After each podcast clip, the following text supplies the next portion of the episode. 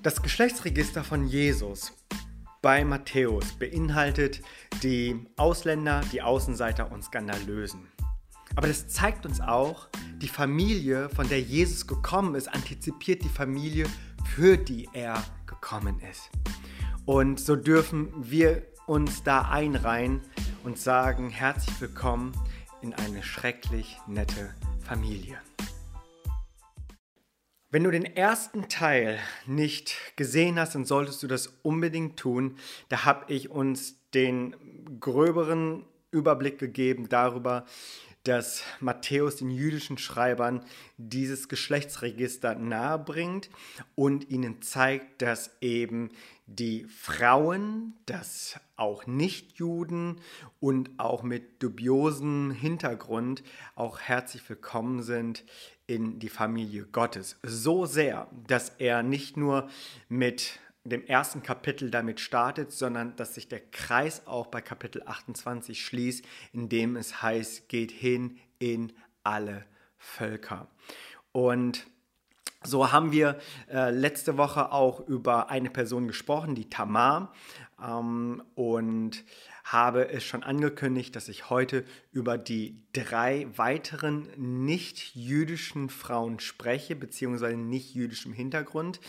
Und ja, wenn du, äh, wie gesagt, das dir noch nicht angeschaut hast, dann solltest du es unbedingt tun.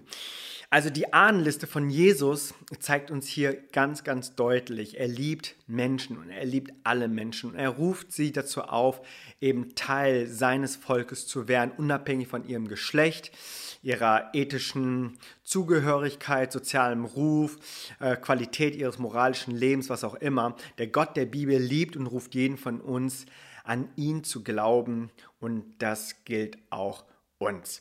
Und hier äh, finden wir eben äh, neben Maria vier Frauen ähm, und Tamar war letzte Woche und jetzt die drei weiteren Frauen. Wir finden zum Beispiel in Matthäus Kapitel 1, Vers 5, Salomon zeugte Boas mit der Rahab.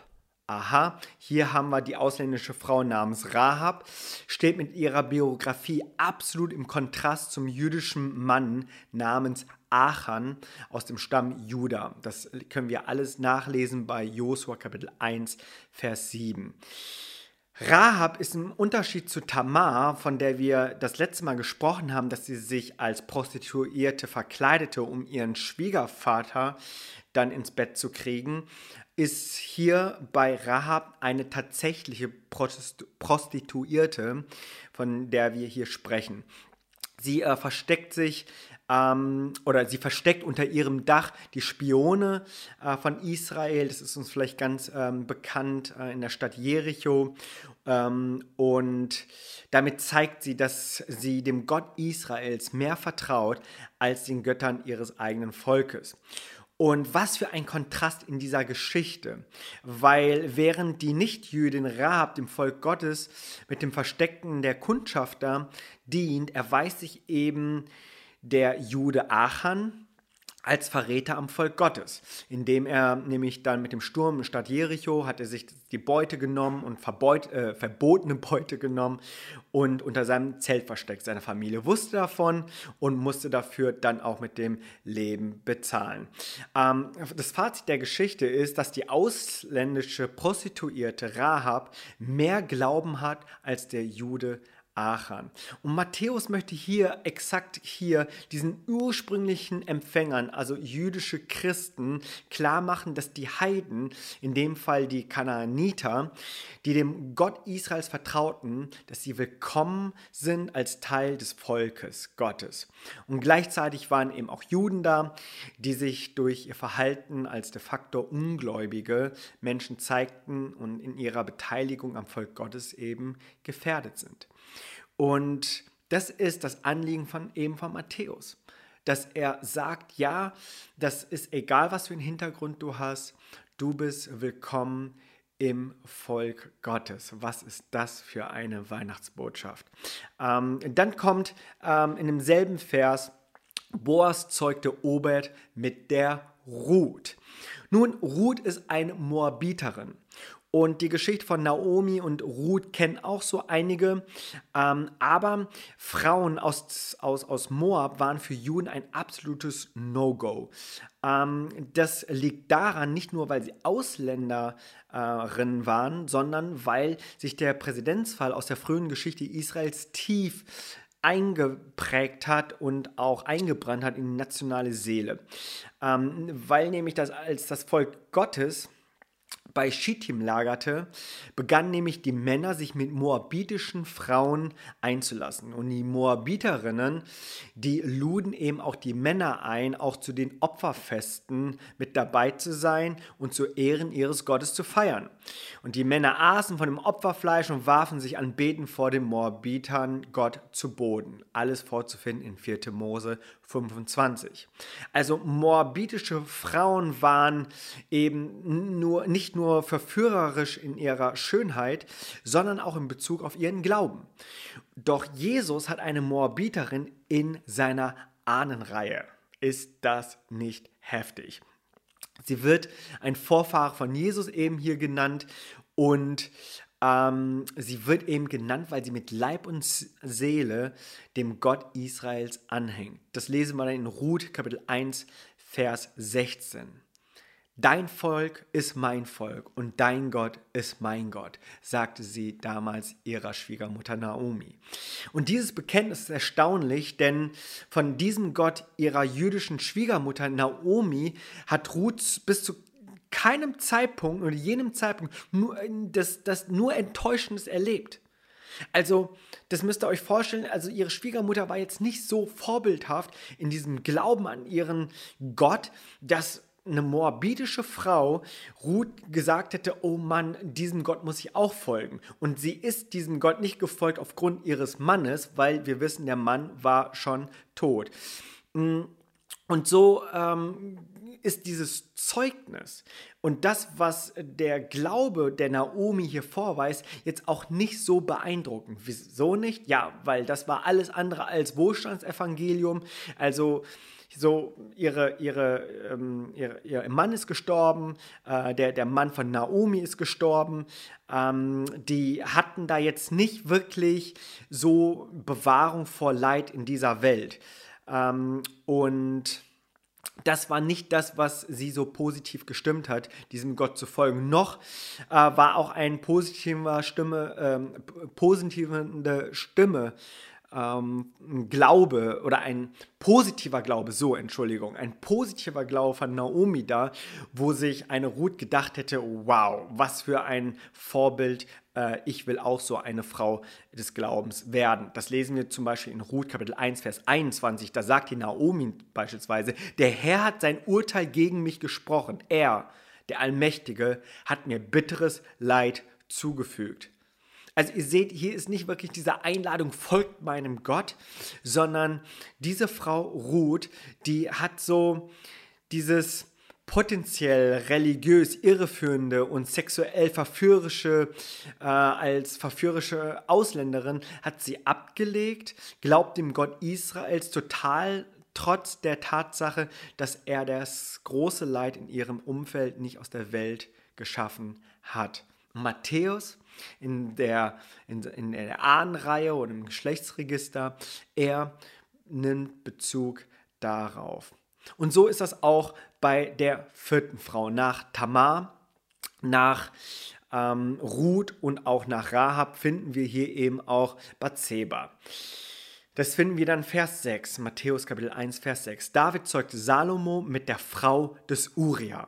Das eigentlich auch schon ein bisschen krass, ähm, dass es äh, hier nicht heißt, David zeugte Salomo mit Bathseba, sondern Bathseba wird identifiziert mit der Frau des Uria. Das ist in dem Sinne nochmal ganz interessant, weil Bathseba wahrscheinlich selber Jüdin war, aber hier Matthäus den, den Fokus darauf legt, dass Bathseba verheiratet war mit einem Nichtjuden Uria. Du wirst dich sicherlich fragen, woher ich das weiß. Da wird es dann gleich nochmal eine Bibelstelle zu geben. Aber äh, für, den, für den Fall, wenn du dich mit der Geschichte mit David und Bathseba und Uria nicht auskennst, das ist so der Seitensprung des Jahrhunderts, wenn du so möchtest. Die Frau des Uria, in Bathseba, ähm, die ist eben so bekannt geworden, weil König David dann auf ein äh, Himmelfahrtskommando dann Uriah in einen Krieg geschickt hat, der stirbt, weil er eben daraus profitieren möchte und Bathseba als seine rechtmäßige Frau zu nehmen.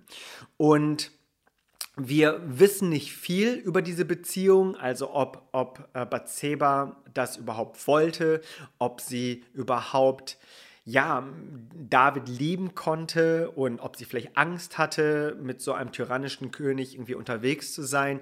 All das ähm, wird uns nicht beantwortet. Doch eines will Matthäus hier klar machen. Bathseba ist die Frau eines Ausländers. Und deshalb nennt er sie die Frau des Uri anstatt bei ihrem eigenen Namen.